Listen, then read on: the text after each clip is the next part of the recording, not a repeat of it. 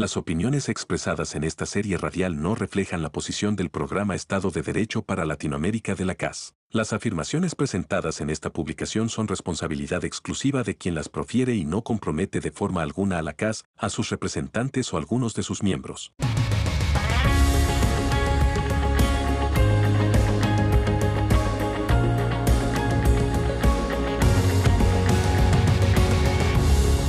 Esto es Podcast con K. Hola, mi nombre es Andrés López y les doy la bienvenida a un nuevo episodio del podcast, una serie de podcasts del programa Estado de Derecho para Latinoamérica de la Fundación Konrad Adenauer. Gracias por acompañarnos. La Convención Constitucional chilena aprobó el pasado 16 de mayo de 2022 el borrador de constitución que regirá el destino de ese país para los próximos años. Con un documento de 372 artículos, la convención cerró un proceso largo y tortuoso que supuso la redacción del borrador. Ahora, en este momento, ese texto está siendo analizado por la Comisión de Armonización, encargada de la importantísima tarea de revisar cada norma aprobada y velar por la calidad técnica, buscando mantener la coherencia de toda la Constitución y en caso de identificar inconsistencias, producir informes con recomendaciones de cambios o ajustes al texto. Este es un hecho histórico para Chile y para Latinoamérica. De eso no cabe la menor duda.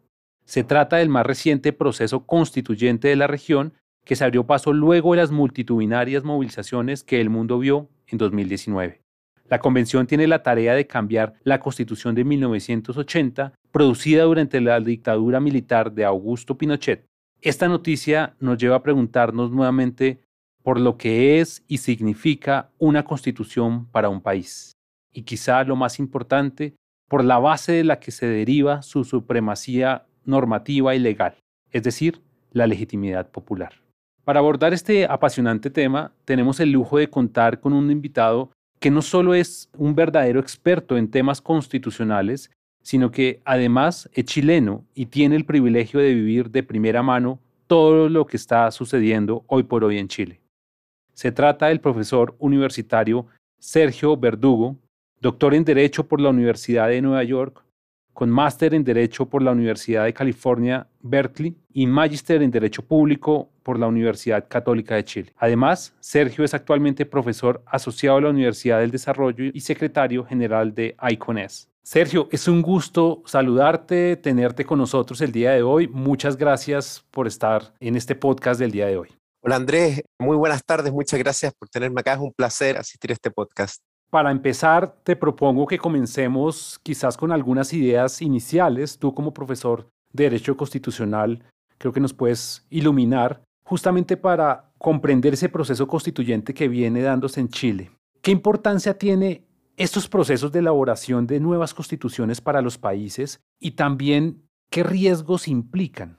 Bueno, los procesos constituyentes son muy importantes para todos los países, pero ellos pueden perseguir funciones distintas. Eh, hay algunos países que utilizan los procesos constituyentes para dar cumplimiento a objetivos modestos, como modernizar una constitución que está vigente. Hay algunos casos, por ejemplo, en Europa del Norte, donde procesos constituyentes han tenido esta visión. No hay una verdadera invocación de la idea del poder constituyente. Hay otros casos en que los procesos constituyentes se utilizan para revisar un sistema democrático ya existente, desmantelar algunas de sus instituciones instituciones eh, y establecer instituciones nuevas. Y ello puede ocurrir por buenas o por malas razones. A veces puede ocurrir para que una coalición dominante se vuelva hegemónica, como ocurrió en Venezuela, por ejemplo. Y a veces también puede ocurrir para relegitimar un sistema que se ha desconectado de la sociedad. Ahora, por supuesto, también existen procesos constituyentes históricamente que han tenido lugar en los procesos de formación de los estados, o han tenido lugar, por ejemplo, después de que ha habido una conquista bélica en un caso de guerra. Pensemos, por ejemplo, en la constitución de Japón, ¿no? que fue impuesta por el general MacArthur al emperador Hirohito y, y aceptada de forma no completamente libre por los japoneses. Entonces pueden cumplir distintas funciones. Yo creo que el caso chileno es un caso que debe ser comparado con aquellos países que poseen sistemas democráticos funcionando, con instituciones que si bien pueden estar cuestionadas, tienen algún nivel de legitimidad democrática lo menos en las autoridades eléctricas. ¿no? Hay, hay un poder judicial independiente o relativamente independiente, existe un presidente de la República electo, existe un Congreso completamente electo y hay instituciones que sirven para controlar o impedir que existan actos de corrupción, pero todas estas instituciones democráticas están funcionando de una manera pobre o una manera que ha sido criticada y han caído en alguna suerte de ilegitimidad. Entonces este proceso constituyente chileno es un proceso que se da en democracia, pero una democracia que está frágil, que está cuestionada.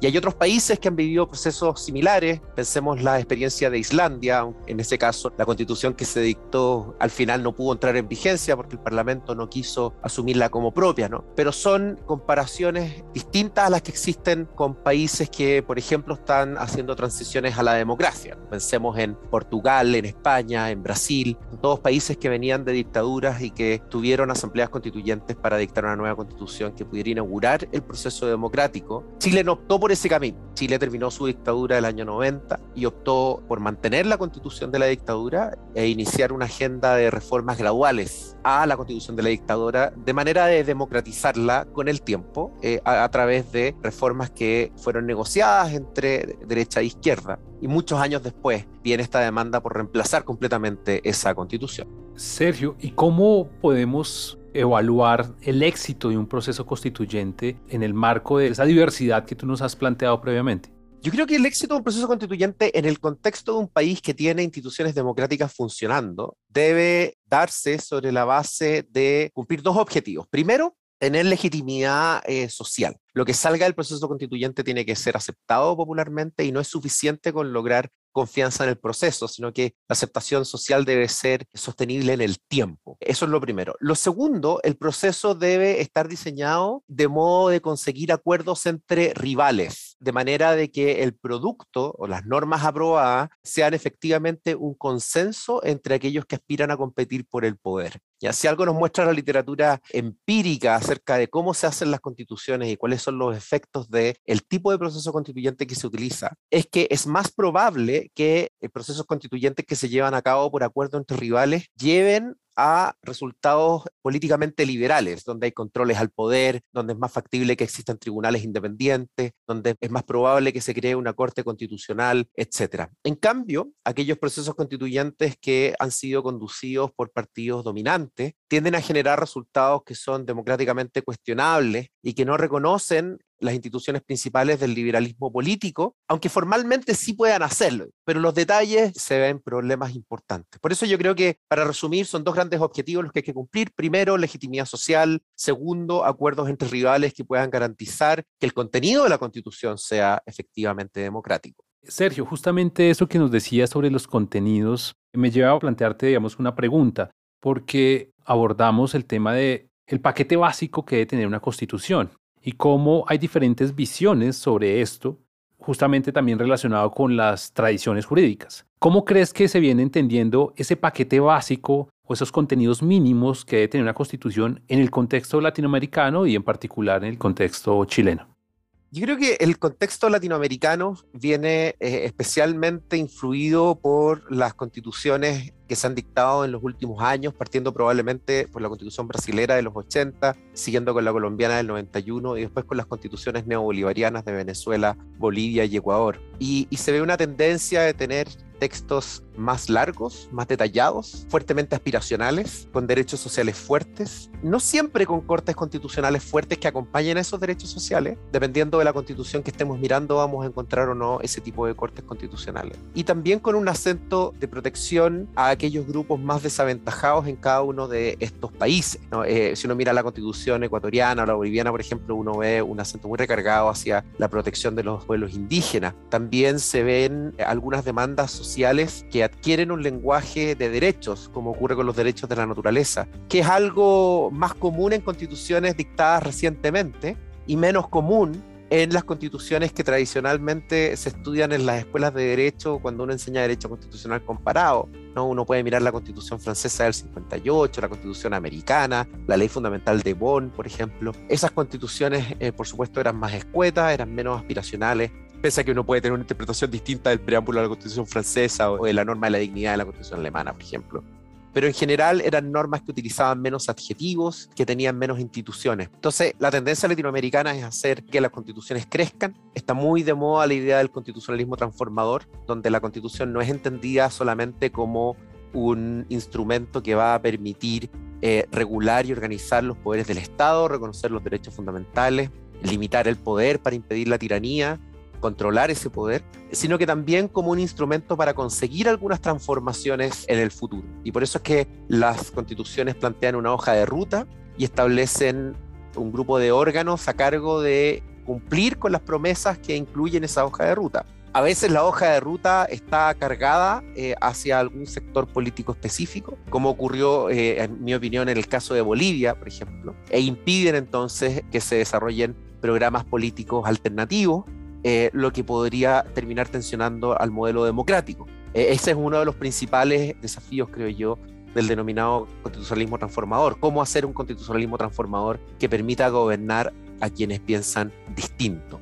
En la experiencia chilena yo creo que ha mostrado que por lo menos el borrador de constitución que tenemos en Chile, hay elementos de lo anterior, pero también hay elementos de moderación. No hay una corte constitucional tan fuerte como la colombiana, por ejemplo, pero sí hay un catálogo de derechos sociales fuerte que se observa dentro de la constitución. Estas constituciones también forman parte de, una familia de constituciones que forman parte del, sur global, donde también se suelen citar las constituciones de India y la de Sudáfrica. Y hay varios desafíos y hay muchas cosas que no sabemos acerca de, estas constituciones, principalmente por dos motivos. Primero, las constituciones funcionan en contextos distintos, con países que tienen cargas políticas diferentes y demandas distintas, donde a veces se utilizan modelos comunes, pero cuya aplicación va a tener resultados diversos. Y en muchas ocasiones observamos normas que reflejan las demandas o los problemas que tenía el país en el momento en que la constitución fue dictada.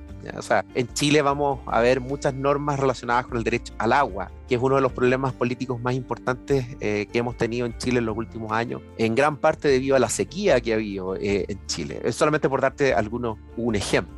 Entonces hay una combinación entre los modelos que se copian, que se importan, que se discuten y las adaptaciones locales y las normas propiamente locales que, eh, que se dan. En Chile va a ser muy importante, por ejemplo, el hecho de que eh, una parte importante de la izquierda desconfía del Tribunal Constitucional. Y eso eh, debido al modo como el Tribunal Constitucional impidió que la presidenta Bachelet pudiera ejecutar completamente su programa de gobierno en su segundo mandato. Y eso explica el motivo por el cual no vamos a tener una Corte Constitucional tan fuerte como la que existe en otros países. Volviendo sobre los contenidos de ese borrador de constitución que tienen, a mí me llamó mucho la atención esta idea del Estado social de derecho que se incorpora, que creo que va muy en línea con lo que nos has planteado, digamos que está, es un Estado social de derecho que se ha aplicado en otros lugares como en Colombia, en el caso boliviano, pero adicionalmente se suma la idea de un Estado regional, plurinacional e intercultural. Yo quisiera preguntarte desde tu caso particular y como chileno, ¿cómo ves este concepto tan amplio y tan diverso de Estado en esta nueva constitución para la cultura jurídica chilena? En general, la idea del Estado Social de Derecho en Chile es una idea que fue importada por intelectuales y constitucionalistas que han observado cómo esta cláusula existe eh, principalmente en Europa y también en, otros países como los que tú mencionabas. Y yo tiendo a pensar que esta es una cláusula que en Chile, al menos en la versión chilena, se explica políticamente por el contexto. Esta cláusula es una reacción al denominado Estado subsidiario que la Constitución de 1980 establecía. Para el Estado subsidiario, la iniciativa en distintos tipos de actividades se daba con preferencia para los particulares y se estimaba que el Estado, salvo en aquellas funciones que fueran consideradas indispensables como la defensa nacional, el Estado debía cumplir un rol secundario. Este principio de subsidiariedad tiene orígenes en la Iglesia Católica, pero también es perfectamente compatible con principios como la solidaridad o el establecimiento de un estado de bienestar, en mi interpretación. Pero en la versión chilena asociada a los 80, el principio de subsidiariedad vino acompañado de políticas neoliberales que impulsaron los denominados Chicago Boys durante la dictadura. Entonces, la interpretación que hubo respecto al principio de subsidiariedad en Chile estaba fuertemente vinculado con la economía de mercado que la dictadura estaba promoviendo y de este modo algunos derechos que en otras partes se entienden como derechos sociales garantizados por el Estado, en Chile se entendieron como derechos que también podían ser satisfechos en parte por el mercado.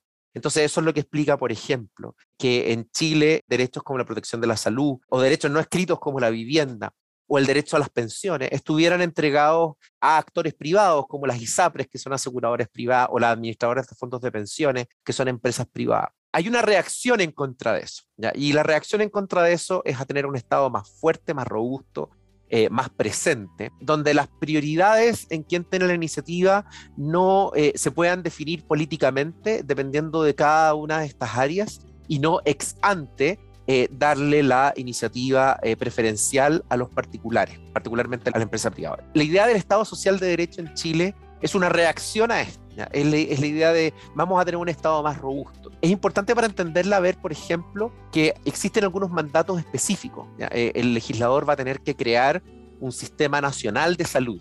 El legislador también va a tener que crear un sistema nacional de pensión. Sistemas que hoy día no existen o que existen pero en una versión compatible con la idea de la subsidiariedad. Por eso la idea del Estado Social de Derecho viene acompañada con un rol protagónico para el Estado, básicamente. Esta idea del Estado Social de Derecho generó algunos debates al interior de la izquierda. Algunos querían establecer un Estado que garantizara los derechos, pero no necesariamente que sirviera como prestador directo de ellos. El Estado puede actuar a través de particulares o puede asociarse con particulares. Otros entendieron que no, que el Estado debía brindar y darles protección directa a estos derechos, por ejemplo, a través del el fortalecimiento del seguro de salud público, ya, eh, que en Chile se llama FONASA, ya solamente por darte algunos ejemplos. Yo te diría que la idea del Estado Social de Derechos fue una idea útil para que ambas visiones que tenían aproximaciones rivales acerca de cómo el Estado debía organizarse pudieran encuadrarse eh, o pudieran armonizarse en, un, en un concepto común, que al final del día el legislador al dictar leyes complementarias que detallen estos principios, va a tener que darle una forma definitiva.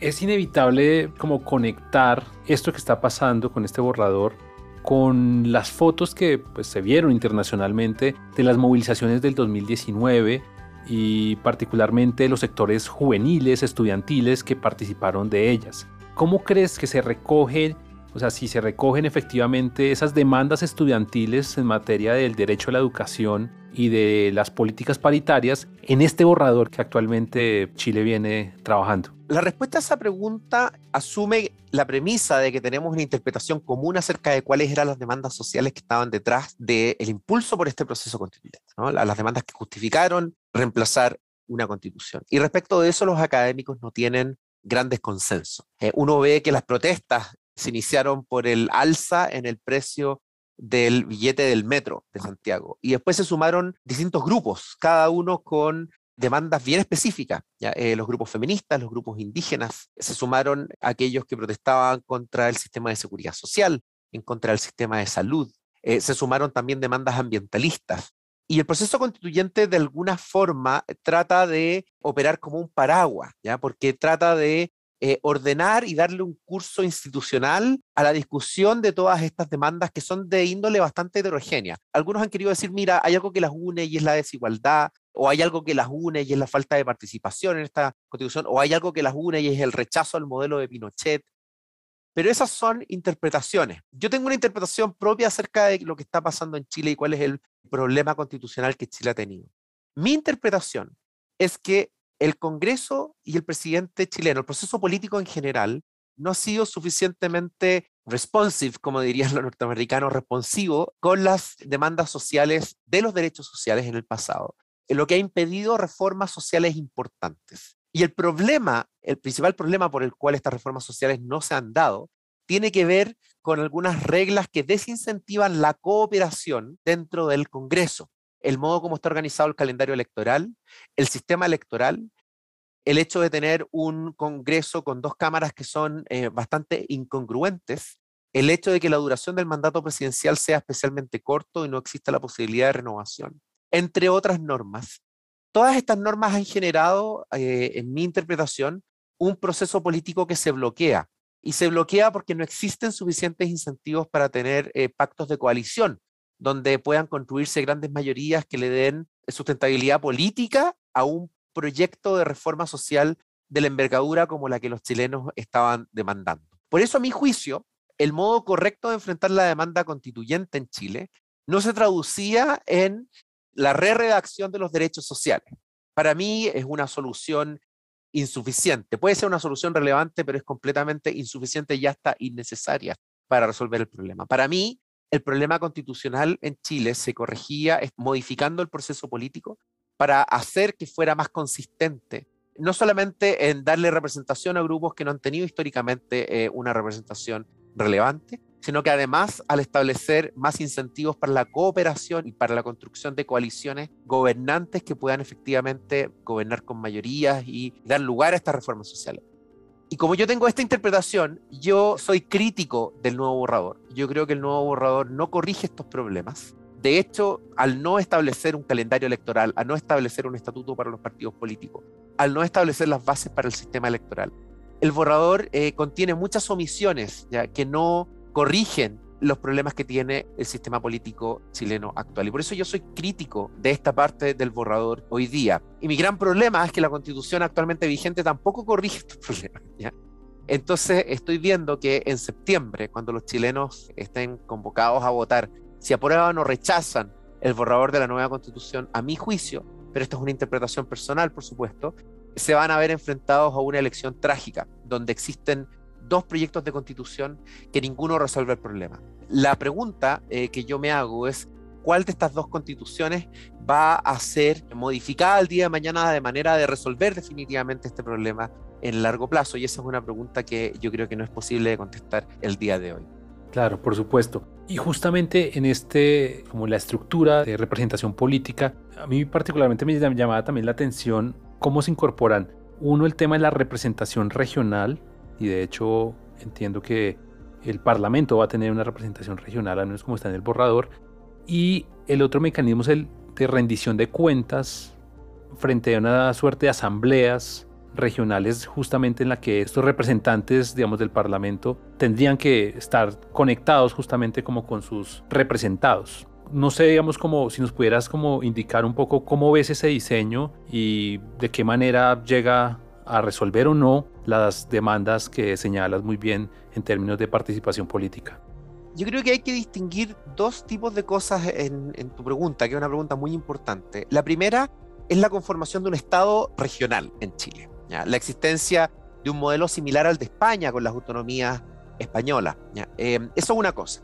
Y una cosa distinta son las reformas que se hicieron al Congreso Nacional de Chile. El Congreso Nacional de Chile históricamente ha sido un Congreso incongruente porque tiene dos cámaras que son electas de manera distinta, pero simétrico porque ambas cámaras tienen idénticas atribuciones legislativas y se controlan entre sí. La nueva constitución va a establecer un Congreso también incongruente, pero asimétrico, en el sentido de que la Cámara baja va a tener más atribuciones legislativas que la Cámara alta. La Cámara Alta, antiguamente llamada Senado, hoy día se va a llamar la Cámara de las Regiones y va a estar compuesta por un número de representantes regionales equivalente entre cada una de las 16 regiones del país, a lo menos tres representantes por cada una de las regiones. Esta Cámara va a ser más débil que la otra Cámara, porque va a tener menos atribuciones legislativas. Y la Cámara Baja, que actualmente se llama Cámara de Diputados y Diputadas en Chile, va a pasar a llamarse Congreso de Diputados y Diputadas va a ser la Cámara más poderosa, va a ser aquella que va a concentrar la mayor cantidad de atribuciones legislativas. Entonces, frente a tu pregunta por el regionalismo en Chile, desde la segunda perspectiva, se agrega mayores perspectivas y una mayor igualdad entre las regiones en el Congreso Nacional, pero se reducen los poderes de esta Cámara que va a tener un sentido regional. Respecto a la primera eh, parte que yo ya anunciaba con la creación del Estado regional, se van a crear instituciones en Chile que son inéditas, por lo menos para nosotros. Una de ellas son los parlamentos regionales o las asambleas regionales, que van a tener atribuciones fiscalizadoras respecto de los gobiernos regionales y también van a tener atribuciones normativas o legislativas en relación a las regiones. Van a poder dictar normas. Hay un listado importante de normas que estas asambleas van a poder dictar. Algunas de estas atribuciones todavía están redactadas con un lenguaje abstracto o vago, que va a tener que ser acomodado en el futuro a través de los tribunales que las interpreten y también tal vez a través de el modo como los mismos políticos van a interpretar estas atribuciones. Estas asambleas, por ejemplo, van a poder, y las regiones autónomas en general, van a poder crear empresas regionales, empresas estatales regionales, van a poder establecer tasas y contribuciones, van a poder establecer regulaciones medioambientales, van a poder estar, establecer regulaciones educativas, entre muchas de las otras atribuciones que se establecen. Chile va a tener una política regional relevante que hoy día no tiene. Y esto es uno de los principales cambios que presenta el borrador de nueva constitución y uno de los cambios que ha sido eh, menos discutido, creo yo, eh, en los medios de comunicación. Le hemos prestado mucha atención a los derechos sociales, a los problemas del bicameralismo asimétrico o a la institución del presidente. Eh, le hemos prestado mucha atención al Estatuto de los Pueblos Indígenas y a los problemas ambientales, pero le hemos puesto bastante poca atención a este cambio grande que trae el establecimiento de un Estado regional en Chile. Y es un cambio que no ha estado exento de críticas, es un cambio que trae algunos riesgos a los cuales es importante prestarle atención. Creo que yo no podría dejarte de ir preguntándote un poco sobre el tema del sistema de justicia. Ya nos decías inicialmente que quizás Chile no va a tener un tribunal tan fuerte como digamos en otros países, pero sí hay una cosa que nos causó curiosidad al momento en que lo revisamos ese borrador y es que se consagra por un lado un sistema judicial en temas de recursos naturales, una suerte de tribunales ecológicos y adicionalmente una acción constitucional de tutela que en el contexto colombiano pues claramente se nos hace muy conocido. Entonces queríamos preguntarte cómo ves esas dos cosas y qué podemos esperar de ellas. Eh, la Corte Suprema, por ejemplo, va a tener jueces que van a durar 14 años en sus funciones. Eh, se establece una Corte Constitucional que reemplaza al Tribunal Constitucional, como tú mencionabas un poco, eh, robando el nombre de la Corte colombiana. ¿no? Los ecuatorianos lo robaron primero, nosotros lo robamos después. Pero la conformación de esa Corte, a lo menos en lo formal, va a ser más débil que la colombiana. Ahora, el poder de las Cortes Constitucionales debe ser evaluado no sobre la base de los poderes formales que las constituciones establecen, sino que sobre la base de, del empoderamiento que las propias Cortes pueden lograr en el tiempo. Democracias más competitivas tienden a generar y a producir Cortes Constitucionales más poderosas en el tiempo, ya, pero no siempre se da así. Lo que sabemos hoy día en Chile, como la Corte Constitucional todavía no empieza a regir por razones obvias, es que la Corte va a ser más débil en lo formal, pero es posible que termine siendo una Corte poderosa. Eh, va a depender de condiciones políticas el día de mañana, ¿no? solamente sobre la base del texto. La nueva Constitución además contiene un estatuto eh, ambiental muy importante. Em, hoy día Chile solamente tiene tres tribunales ambientales, pero la nueva Constitución establece que a lo menos va a existir un tribunal ambiental por región. Chile tiene 16 regiones, así que van a haber 16 tribunales ambientales. Además hay un estatuto para la naturaleza, eh, se crea el defensor de la naturaleza, hay derechos de la naturaleza, se establece un estatuto para la minería, se establece un estatuto para los pueblos indígenas, se establecen una serie de principios de protección ambiental y por supuesto, y hay además eh, instituciones nuevas que se están creando. Podemos mencionar, por ejemplo, una agencia que va a estar a cargo de las cuencas, eh, otra agencia que va a estar a cargo de las aguas. Entonces va a haber una nueva estructura orgánica y sustantiva relativa al medio ambiente que va a tener que ser complementada e implementada con leyes futuras. Esto, esto va a tomar tiempo y energía política en ser implementado, no va a ser una implementación rápida. La otra pregunta que consultabas tú tiene que ver con la acción de tutela. Efectivamente, la nueva constitución establece una acción de tutela, pero es una acción de tutela que no se le entrega, a diferencia del caso colombiano, finalmente a la Corte Constitucional. La Corte Constitucional no va a tener que ver con la eh, tutela. La tutela la, va, la van a conocer tribunales en general de primera instancia y todavía está por ver cuáles van a ser los poderes que los tribunales van a tener respecto de estas acciones de tutela, cómo van a operar los recursos de impugnación de las sentencias de tutela que existan. Entonces, hay una similitud con el nombre, pero es probable que la acción de tutela en definitiva que se establezca en Chile sea distinta a la que existe en Colombia. Bueno, pues Sergio, agradecerte por de alguna manera estas reflexiones, estas visiones sobre el proceso chileno, que sin lugar a dudas pues nos genera mucha expectativa y esperamos que en septiembre los chilenos y las chilenas finalmente tengan la mejor constitución posible y esperamos también obviamente tenerte quizás en ese momento para analizar el texto final. Ha sido realmente un placer y agradecemos la generosidad con que atendiste esta invitación y pues nada, solamente decirte y recordarte que el podcast del programa Estado de Derecho será tu casa para cuando quieras venir y conversar. Muchas gracias, André. Encantado de estar aquí. Cuando quieran invitarme de nuevo, feliz de participar. Y bueno, a nuestros oyentes, como siempre, agradecerles la sintonía e invitarles para que estén muy pendientes de nuestro próximo episodio Recuerden el podcast del programa Estado de Derecho para Latinoamérica de la Fundación Konrad Adenauer. Mi nombre es Andrés López y nos escuchamos próximamente. Hasta entonces.